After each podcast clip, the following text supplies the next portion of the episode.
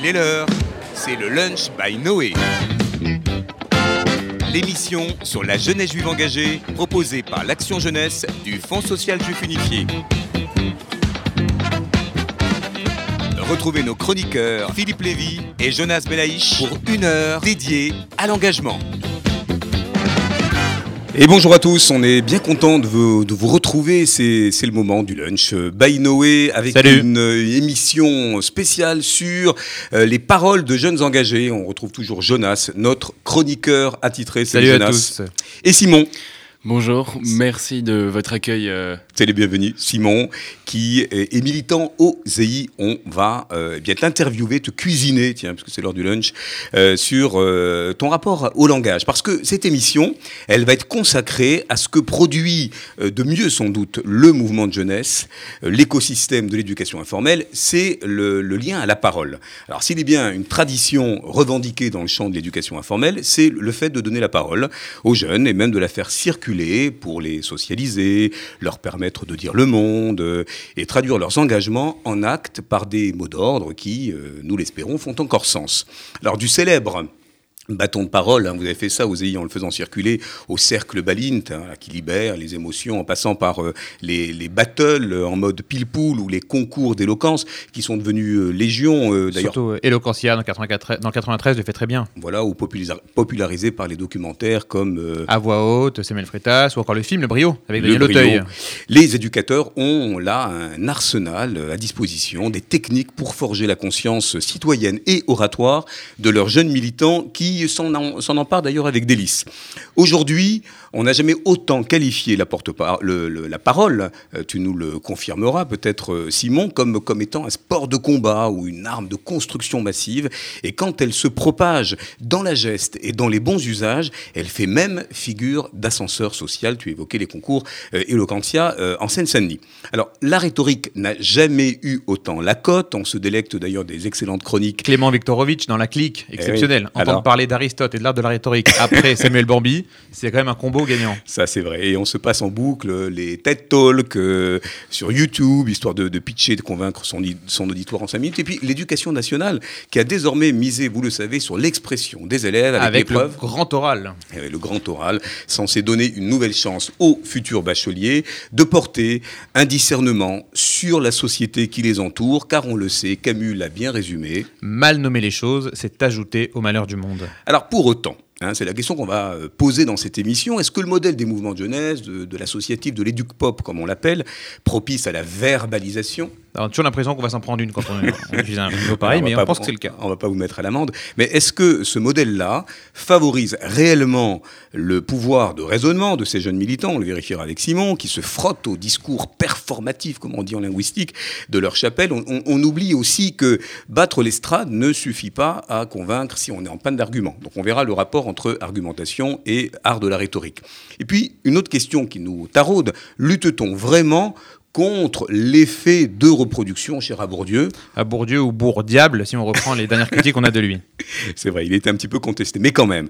Et puis, qu'est-ce qui, de façon euh, incomparable, euh, si j'ose dire, dans les défis et les méthodes, rend les éducateurs, les meilleurs praticiens, les, les mailloticiens, les accoucheurs d'une parole sincère et constructive qui forment les jeunes à ne devenir ni des sophistes, ni des automates de la parole? Eh bien, c'est ce dont on va parler aujourd'hui avec nos invités, qui ont tous un point commun, Ils, utilisent tous l'art de la parole et sont tous militants avec cet outil en plus. le virus du logos. Simon, on est content de t'accueillir. Qui Alors, est Simon, Tu es animateur au ZI et en plus de ça, comme autre qualité en rapport avec l'oralité, tu es inscrit au euh, club de débat de ton lycée. Exactement. Et on va y revenir. On aura Anaël aussi, volontaire en service civique. Volontaire en service civique et qui est toujours militante à l'UEJF, qui en plus est élève avocate. Tout est dit.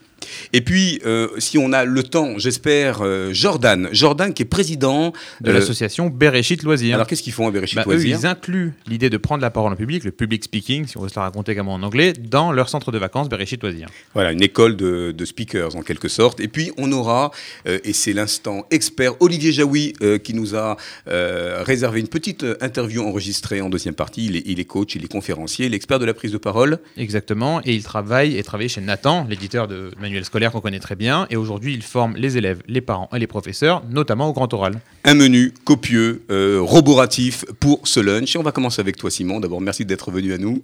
Bah, merci de votre accueil. Bah, qui es-tu? Qui es-tu? Comment tu peux te présenter et parler de euh, ton engagement au sein des EI Alors, il arbore, pour ceux qui ont la chance de nous voir en podcast vidéo, le euh, t-shirt Noé. Euh, alors, qu'est-ce que tu fais aux EI, tiens Alors, qu'est-ce que je fais aux EI Euh, Je suis actuellement dans ma première année d'animation, donc ça fait pas moins de 10 ans que je suis aux EI. C'est quelque chose qui m'a accompagné depuis tout petit. Et on remarque que la, la, la, la, la parole là-bas a un rôle très important. Et c'est quelque chose de, de, de primordial pour l'enfant et qui va, le, qui va lui permettre d'évoluer dans un contexte peut-être plus, euh, plus accompagné Favorable plus favorable qu'à l'école, par exemple. Et euh, grâce aux activités que les animateurs vont faire, grâce aux, aux formes qu'ils vont pouvoir adopter euh, pour, euh, Alors, justement, pour donner euh, d'abord envie à ceux qui ne connaissent pas les EI, comment cette parole, elle se met en place dans les, activités pédagogiques? Est-ce qu'il y a des débats? Est-ce que vous êtes euh, à même de, euh, de présenter régulièrement devant un auditoire l'ensemble des, des activités? On sait que sur l'engagement et la solidarité, il y a aussi une forme de, à dire. Voilà, de vision qui, est, qui est dite, qui est commentée. Euh, voilà, Donne-nous quelques illustrations de la manière dont vous, euh, vous maniez le langage, qui porte toujours du sens, évidemment, dans euh, les activités euh, des scouts. Euh, je dirais que ça se sépare en deux parties. Il y a la manière déjà de l'animateur euh, de au contact du langage qui va au contact des enfants, devoir pouvoir parler devant des enfants, devoir euh, exprimer euh, son idée, exprimer euh, euh, Des valeurs, des, euh. des valeurs, euh, le, le contenu qu'il veut, qu'il veut transmettre. Et ce qui va être encore plus intéressant, c'est du côté de l'enfant à travers les activités que les animateurs vont préparer, où on va essayer de faire passer un fond, euh, un fond, quelque chose euh, en rapport avec la citoyenneté, en rapport avec le judaïsme. Et euh, ce fond va se faire passer avec une forme qui peut avoir euh, plusieurs, euh, plusieurs euh, aspects, plusieurs aspects, et euh, qui va par exemple être des scénettes, des scénettes de théâtre, qui vont du coup pousser le et donc là, ils jeune- prennent la parole, ils doivent se mettre en scène, etc. C'est ça, ils vont devoir prendre la Faire parole. ouais. de l'impro, par exemple. Exactement, ou alors des petites battles de musique. Et c'est super intéressant pour le jeune qui va du coup euh, se sentir poussé parce que tout le monde est mis dans le même truc et c'est des sujets peut-être intéressants pour eux et ils vont avoir du plaisir à parler dessus. Super. Et donc, d'ailleurs, toi, dans ton lycée, tu fais partie de ce qu'on appelle dans les séries américaines, ça fera arriver tout le monde, des speech clubs. C'est-à-dire que vous vous entraînez justement à l'art de la joute oratoire. Exactement. Qu'est-ce que ça t'apporte D'abord, comment ça s'organise comment, comment ça se passe Alors comment ça s'organise Est-ce que c'est un On- battle de rap ou... Non. Alors plus précisément, on est euh, tous les vendredis euh, dans un- une euh, belle chapelle de mon lycée. Et euh, Ah, c'est bien ça pour la réverb. Ouais. Il y a- le, le son est amplifié. Exactement. Vous avez un ring, vous avez un espace qui est dédié. on, on- on a une sorte de Octogone direct. petit, on a une, une sorte de petit amphithéâtre avec euh, une sorte de pupitre où on peut, euh, où chacun peut s'exprimer et on va séparer alors du coup euh, le, le club en deux parties. On va avoir une partie qui va euh, donc huit personnes, 4 contre 4, qui vont devoir préparer un débat sur une euh, thématique, euh, une équipe favorable euh, à, à l'idée et Mm. l'autre euh, en opposition. Et pendant une heure, ils vont devoir préparer les idées à part.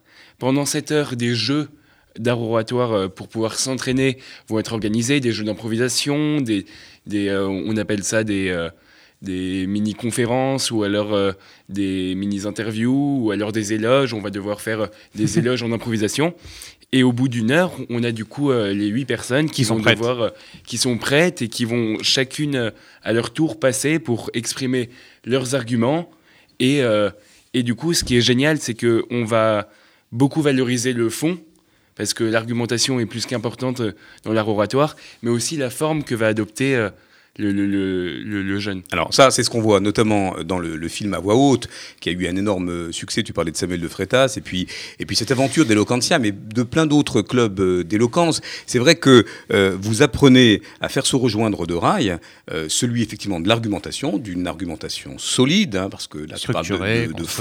Voilà, on a parlé d'Aristote, on va pas revenir sur l'exorde et, et, les, et, les, différents échelons d'un discours bien, bien maîtrisé, surtout que avec la parole politique, c'est devenu un peu disruptif et qu'on voilà, on est plus dans il une de casser les codes et de voir comment il peut le faire. On est plus dans une ère de communication que dans une ère d'argumentation. Même sur les réseaux sociaux, parfois on raconte des choses avec les mm. fakes. La punchline ou l'image va beaucoup plus marcher malheureusement, malheureusement. On verra comment ça fonctionne dans les médias qu'un vrai discours construit. Il faut faire court. Alors là, vous, vous avez justement le temps de euh, faire passer votre votre message. Euh, qu'est-ce qui te plaît le plus, toi? Euh, Parce qu'on le voit d'ailleurs dans les, les, Fast and Curious, enfin tous les jeux d'ailleurs de d'éloquentia ou des, des clubs d'éloquence.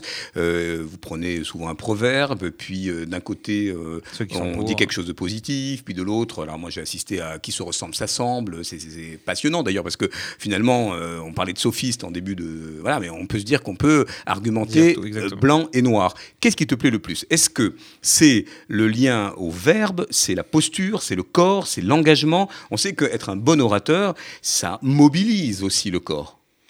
Bah, je pense que du coup, l'oratoire, ce qui est génial, c'est que c'est comme un sport, c'est-à-dire que on va investir de sa personne, on va comme un athlète quoi. comme, comme un athlète qui doit se préparer, il doit il doit avoir une gestuelle, qui est plus qu'importante pour pouvoir faire passer le message. Et d'ailleurs, si vous le voyez là, notre ami Simon, il scande avec ses mains de manière tout à fait d'ailleurs synchronisée. Il n'y a pas de geste superflu.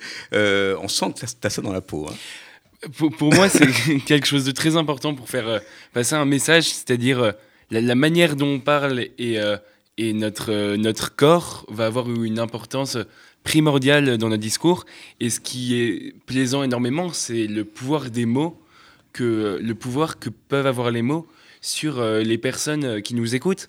Et c'est quelque chose de fabuleux parce que. Oui, les grands discours ont modelé la vie politique ou même l'histoire avec un grand H de Martin Luther King. Et on va revenir, Jonas, sur ta chronique en deuxième partie. Restez avec nous parce que quand dire c'est faire, c'est faire, Torah.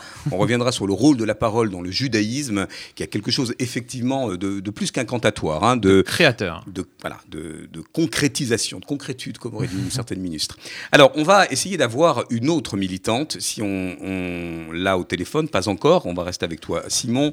Euh, une, une militante qui d'ailleurs est volontaire en service civique, qui euh, euh, a choisi de devenir avocate. Hein. Donc le rapport au mot aussi, il conditionne le, destin. C'est vrai qu'on a en tête, quand on parle des orateurs, les, les tribuns, les hommes politiques, les avocats, évidemment. Quelle est ta figure d'orateur ou d'oratrice préférée? Moi, que, tu peux convoquer dans l'histoire ou de manière très contemporaine. Ne dis pas mon oncle Roger, c'est tout. Le reste, ça va. il pourrait, il pourrait. les modèles l'ont prouvé. Qui, te fascine dans sa manière de dire juste, avec justesse et justice, si j'ose dire euh, Est-ce que voilà, est-ce que tu as une, comme ça, un orateur en tête euh?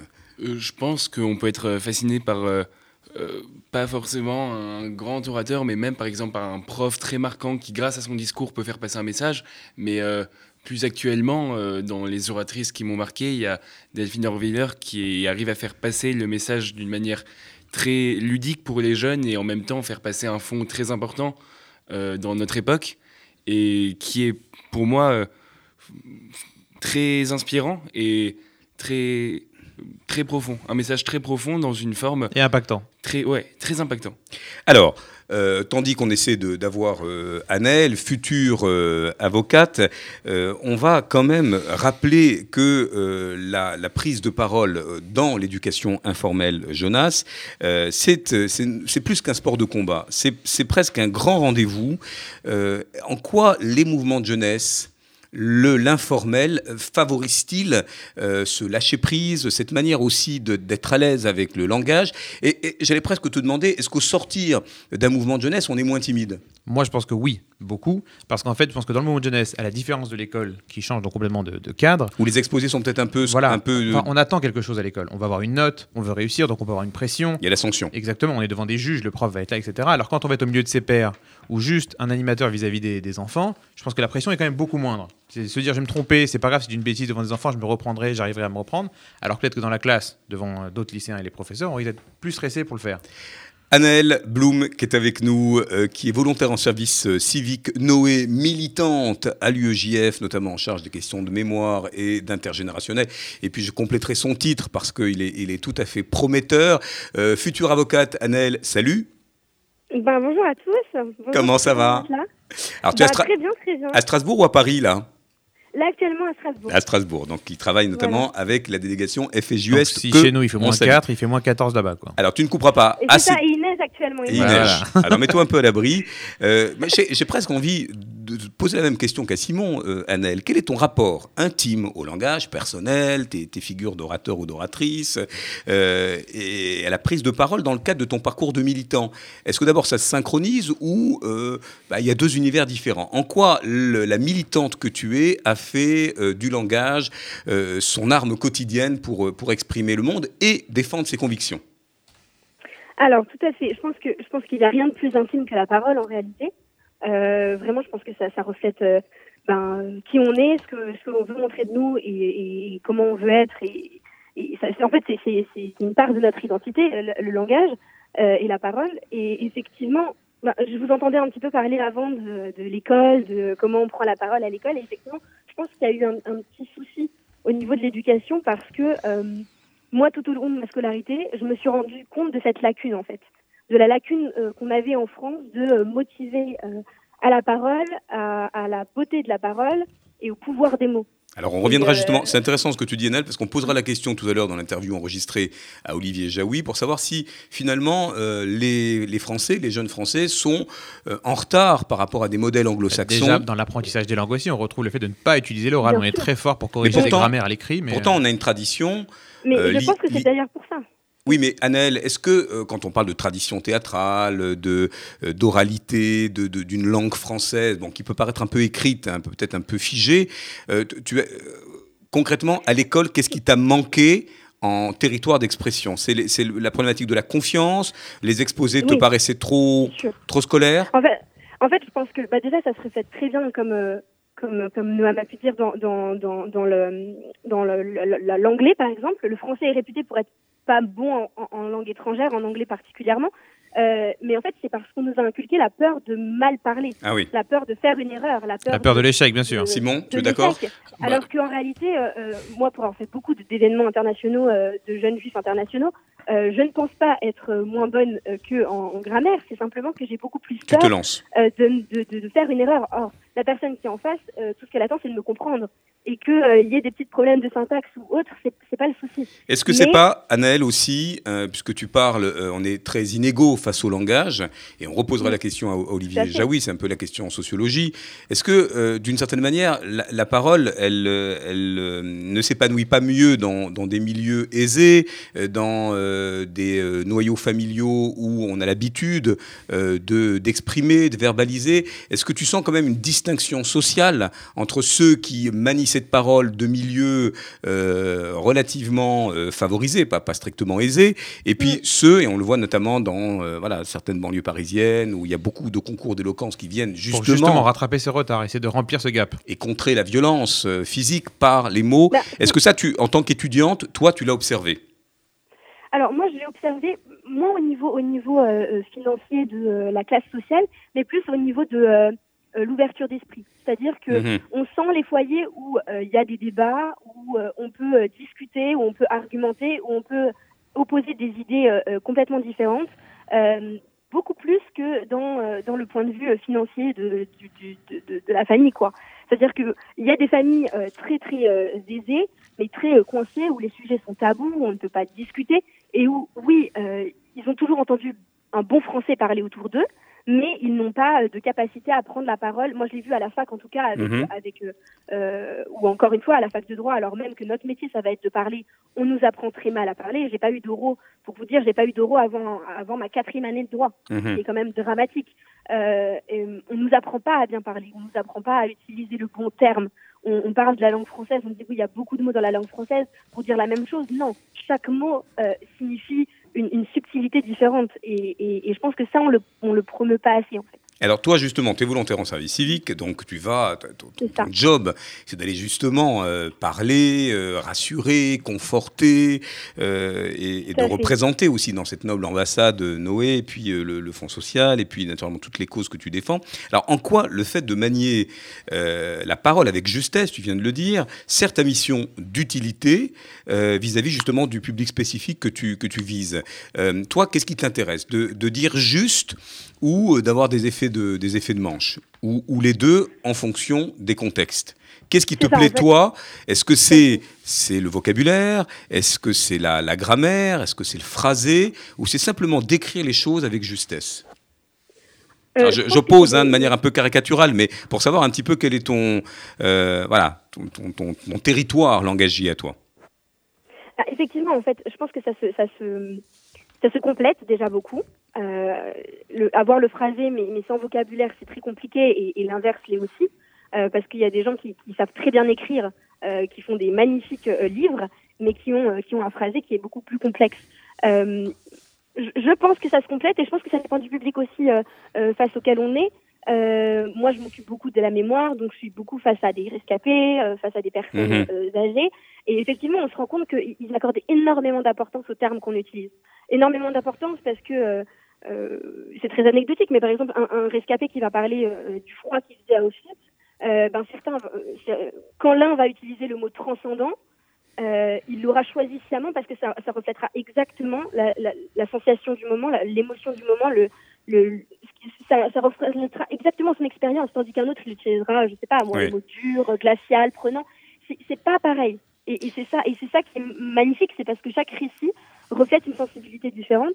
Et euh, effectivement, à travers, à travers euh, le service civique, à travers mon engagement avec le JF, on se rend compte que euh, euh, il y a un pouvoir des mots en fait énorme qui est autant dans, le fait de vouloir présenter ses projets, comment comment on amène ses idées, comment comment on donne envie aux, gens de, se rallier à, sa cause et de et d'aider et de s'investir. Euh, c'est pas juste idéologique, c'est aussi la façon dont on l'amène et la façon dont on, on répond aux besoins de chacun. Et tu en parles très bien, hein, ça, ça s'entend. Alors comment, euh, comment toi qui vas devenir euh, avocate, je reprends cette expression d'avocature euh, qui était chère à Thierry Lévy, voilà un grand avocat qui avait une passion pour l'art oratoire, qui a, qui a commis pas mal de bouquins là-dessus d'ailleurs.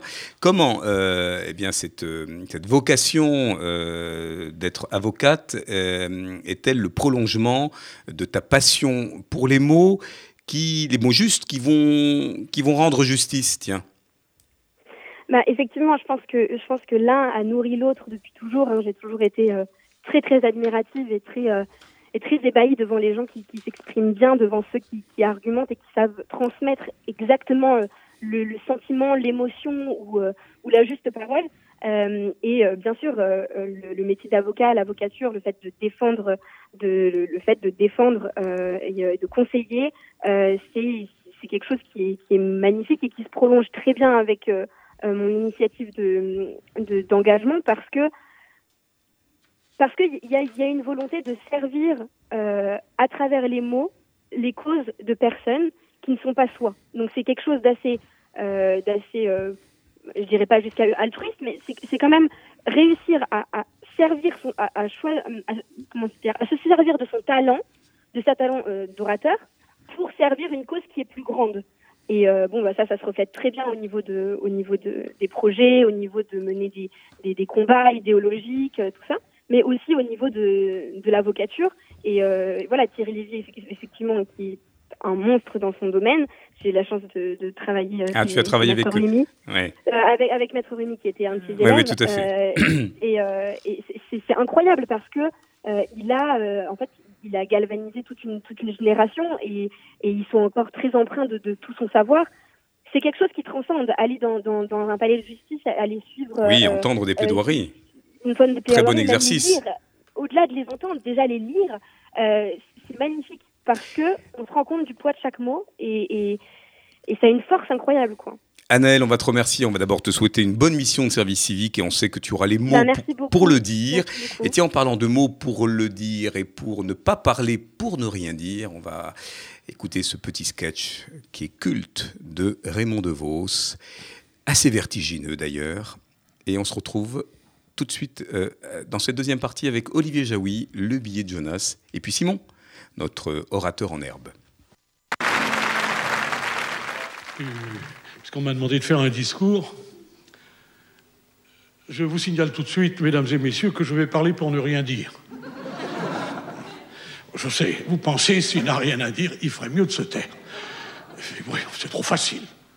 C'est trop facile. Vous voudriez que je fasse comme tous ceux qui n'ont rien à dire et qui le gardent pour eux? Eh bien non, mesdames et messieurs, moi quand je n'ai rien à dire, je veux qu'on le sache. Je veux en faire profiter les autres, et si vous-même, mesdames et messieurs, vous n'avez rien à dire, eh bien on en parle. On en discute, je ne suis pas ennemi du colloque. Mais me direz-vous, si nous parlons pour ne rien dire, de quoi allons-nous parler? Eh bien de rien. Et de rien, car rien, c'est pas rien. La preuve, c'est qu'on peut le soustraire.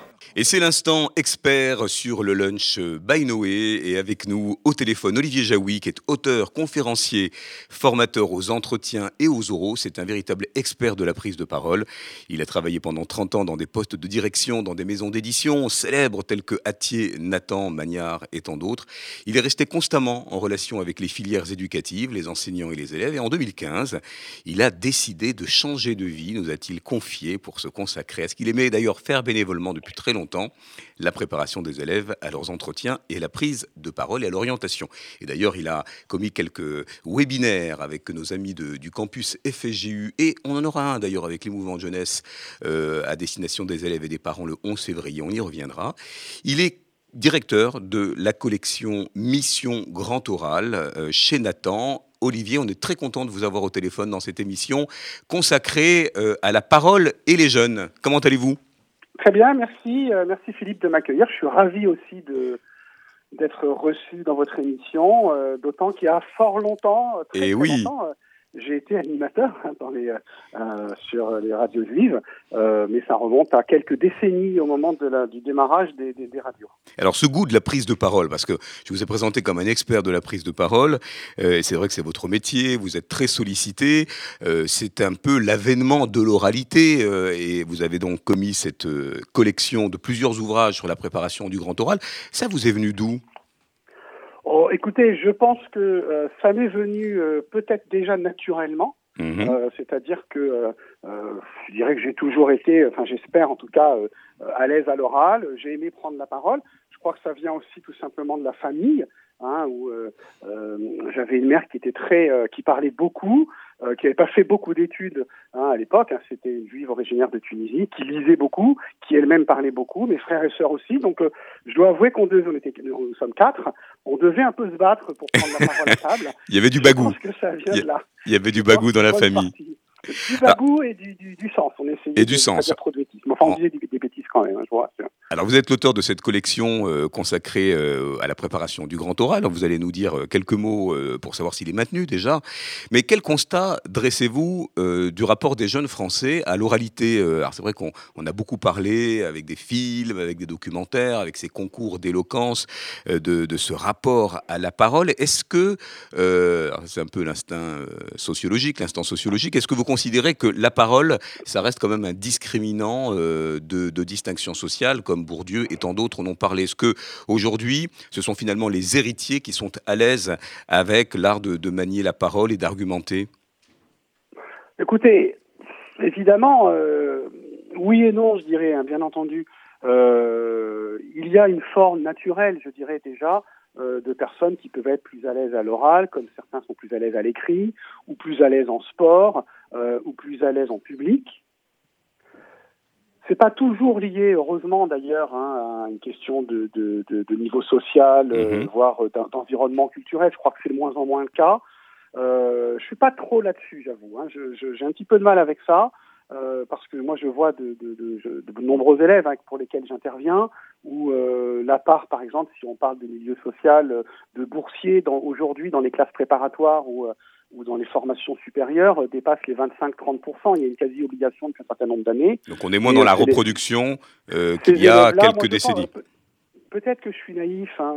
Je pense qu'on est moins dans la reproduction qu'il y a un certain nombre de, de décennies. Et Bourdieu, ça date quand même pas d'aujourd'hui. Euh, c'est quand même un peu contesté hein, sur un certain nombre de, de, de sujets. Euh, je pense qu'il y a d'abord des qualités naturelles, euh, et puis il y a aussi du travail et de l'engagement, parce que euh, du travail d'abord, on parlera peut-être de l'engagement par ailleurs. Euh, la prise de parole, surtout dans un contexte scolaire ou professionnel, euh, c'est pas que de l'improvisation. Pour être clair, c'est pas de la tchatch. C'est-à-dire, euh, c'est aussi du travail, de la préparation, euh, de la réflexion, de la concentration.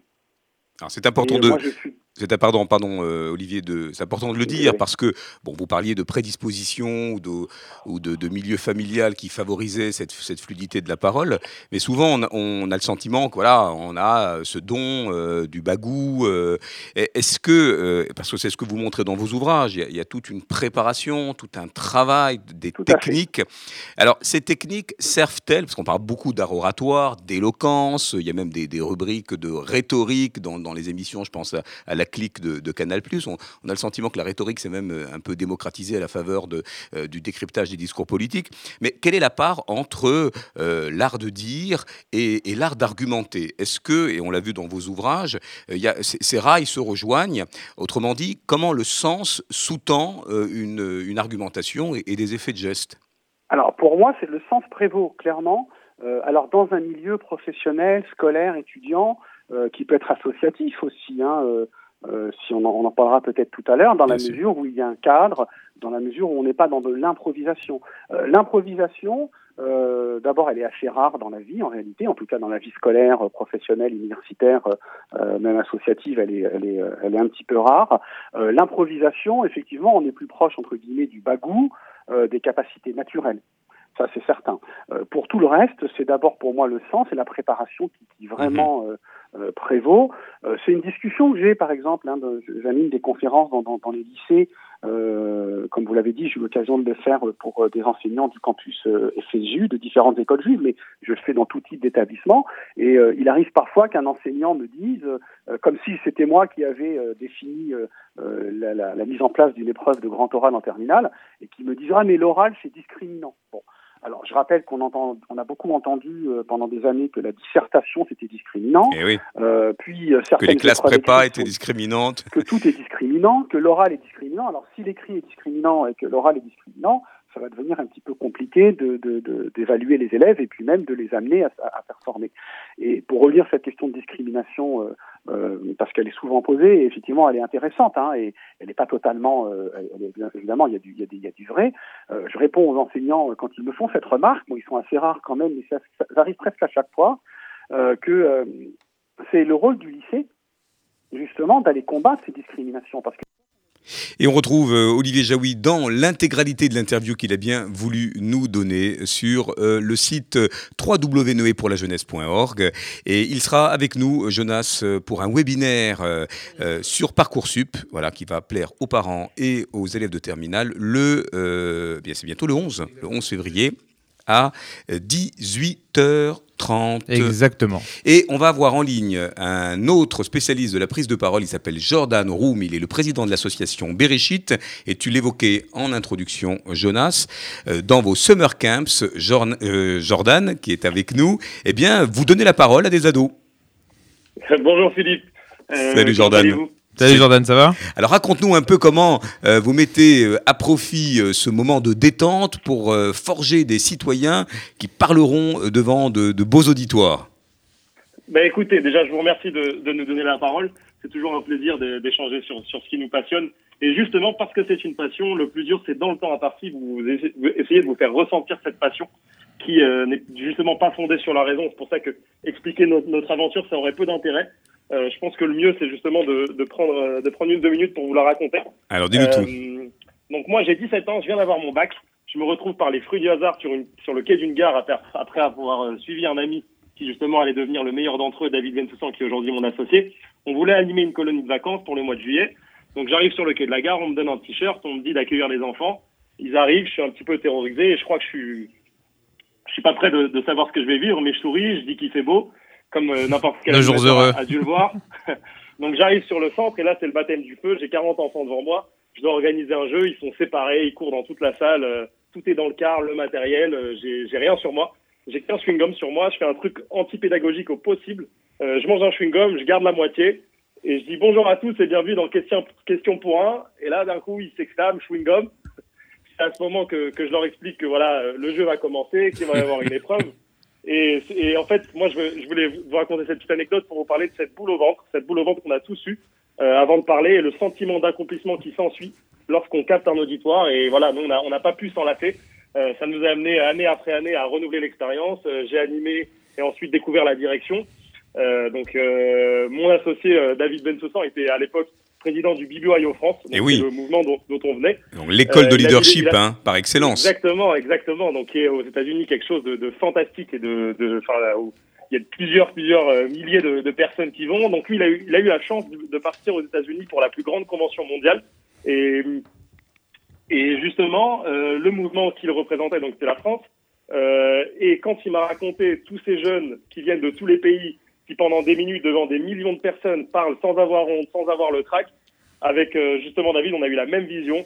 Euh, c'est ça qu'on doit faire avec les enfants. Est-ce que, Jordan, pardon, est-ce que euh, c'est- c'est- cette colo, quand même, avec cette forte thématique, plaît aux jeunes? Parce qu'ils pourraient se dire, bon, moi, c'est un peu, euh, pas scolaire, mais c'est un peu rébarbatif. On n'est pas là pour, euh, je veux dire, apprendre à, à parler, mais on est là peut-être pour euh, jouer ou euh, faire autre chose. S'exprimer au moins, ouais. Voilà.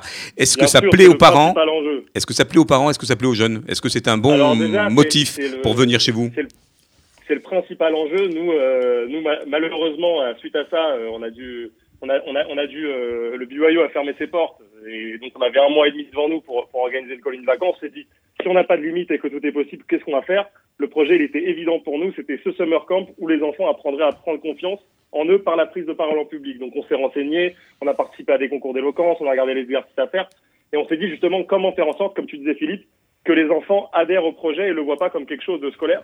Et ben en fait, la, la meilleure euh, la meilleure arme qu'on a à ce moment-là, c'est de leur dire que euh, voilà, un leader, euh, c'est pas euh, c'est pas celui qui va forcément aller prendre la parole, mais celui qui va être bon dans ce qu'il fait. Et l'idée, c'est que on, on le met de manière vraiment différente. Donc, on a la maîtrise de la parole. Ce qu'on fait, c'est qu'on fait voilà des jeux où chacun représente une équipe. La compétition y est pour beaucoup. Euh, le fait de, de représenter une équipe. Donc, c'est des gens qui sont qui ont pas forcément la possibilité de base de parler devant tout le monde. On le fait aussi à travers le sport. Le sport est quelque chose de très important. Euh, donc c'est euh, voilà mettre en chef d'équipe par exemple quelqu'un qui n'a pas l'habitude de prendre la parole, mais on le fait aussi par les, les activités théâtrales. Mais euh, l'idée c'est que enfin la, formule qui a marché, c'est trouver le bon équilibre, faire en sorte que les enfants s'ennuient pas forcément euh, dans le fait de faire des exercices de, de prise de parole euh, à l'oral. Nous on tourne ça autour d'un espèce de grand concours d'éloquence qui se fait à la fin des colonies vacances où justement Voilà, Simon va migrer des EI à Bereshit, je crois. Euh, Jordan, on est pris par le temps. Je suis désolé, Je- mais je- voulais juste rappeler à nos auditeurs que Bereshit Loisir, c'est la colo du moment des ados. On y fait des, des choses vraiment très sympathiques. Ne parlons pas des Maccabiates qui sont juste un must. Et je sais que Ouais. à ce moment précis, beaucoup de jeunes euh, vous écoutent parce qu'il y a toute une bande de fans comme ça. Vous êtes dans l'air du temps et, et pour avoir un peu traîné nos guêtres d'ailleurs dans vos Et formations. on a adoré vous, vous rencontrer. Elles sont- speakers, les makers, tous ces mots en anglais qui font kiffer. Leadership à fond la caisse. Euh, on va peut-être donner un, un groupe Facebook ou un mail pour ceux qui sont intéressés Bien pour cet été maintenant aller- à vous rejoindre. L'insta, l'insta. Le mieux, le mieux justement, vu qu'on est dans la nouvelle génération, le mieux c'est de nous retrouver sur ben Instagram. voilà. Loisirs. Euh, je tiens, je tiens aussi également à, à, à faire la, la promotion de, de, de nos enfants, donc justement qui vont dans la continuité de ça, qui euh, ont été des leaders et là on a deux enfants qui ont eu l'occasion de réaliser un album, donc Noam et Chirel. Eh bien voilà, ils viendront, Euh, ils viendront. Absolument. Voilà, bah, Ils ont même signé- bientôt, c'est des- Ils ont même signé chez Sony Music et on aura une émission consacrée aux jeunes talents, Noam, Chirel. Si vous nous Eh ben, écoutez, sera vous serez invité dans le studio. Il nous reste le temps, on te remercie Jordan et on salue Merci. Jordan. Le temps du billet Salut, quand David. même, vous savez que c'est une Salut, tradition. Et dans le lunch, la tradition du billet euh, qui met un en, en- en perspective notre thématique dans la tradition. Et on a dit, euh, qu'en dire, euh, C'est faire, c'est faire Torah. Jonas, c'est à toi. Une des répliques de film qui s'adapte le mieux à notre vie d'aujourd'hui, c'est celle de Léa dans Nos Jours Heureux. Bah oui, tu qui ça. répond aux questions de Guillaume. Bah, tu sais quoi, si tu sais pas, ferme-la. il répond parce que lui, il sait pas, à chaque fois, il pose plein de questions. Chez nous, la création passe par la parole. D'ailleurs, c'est avec dix paroles que Dieu aurait créé le monde. Il aurait pu passer par bien d'autres moyens, qui, lui qui est omnipotent, omniscient, omnibus, que vous voulez. Combien de versets de la Torah commencent par Et Dieu dit, ou Moïse a dit, Oui. Aaron a dit, etc. Oui, oui. D'ailleurs, la tradition considère la Torah comme la retranscription de la parole divine, et non pas une image ou quelque chose d'autre qui serait tombé du ciel. L'autre descente de Dieu dans le monde se serait faite pour les Aseret Adiberot, qu'on a vu exactement le Shabbat qui vient de passer, dans ce qu'on lit toutes les semaines, ces passages de la Bible. Dans la Parashat Yitro, ce sont les dix paroles, les dix commandements. Les Et fameux dix commandements. Exactement. Et sur ces dix commandements, il y en a quand même deux qui nous parlent de ce qu'on peut dire ou ne pas dire, qui parlent de la parole. Tu ne citeras pas le nom de Dieu en vain, mais surtout, tu ne commettras pas de faux témoignages sur ton prochain, ou en tout cas envers ton prochain. Même l'incantation magique la plus connue de la Terre, Laquelle abracadabra, Abracadabra. vient de l'hébreu et même plus précisément de l'araméen. Habera Kedabera, que la création soit comme la parole. T'as appris quelque chose, Simon. Exactement. Exactement, c'est de demander que tout ce que tu vas dire se réalise physiquement. Une des manifestations d'ailleurs du pouvoir divin, la force de la parole créatrice. Mais l'homme aurait été créé à l'image de Dieu aussi dans cet aspect-là. Le judaïsme nous dit à maintes occasions, notre parole crée et notre responsabilité envers notre langage en est donc accrue. Nos paroles peuvent autant guérir que blesser.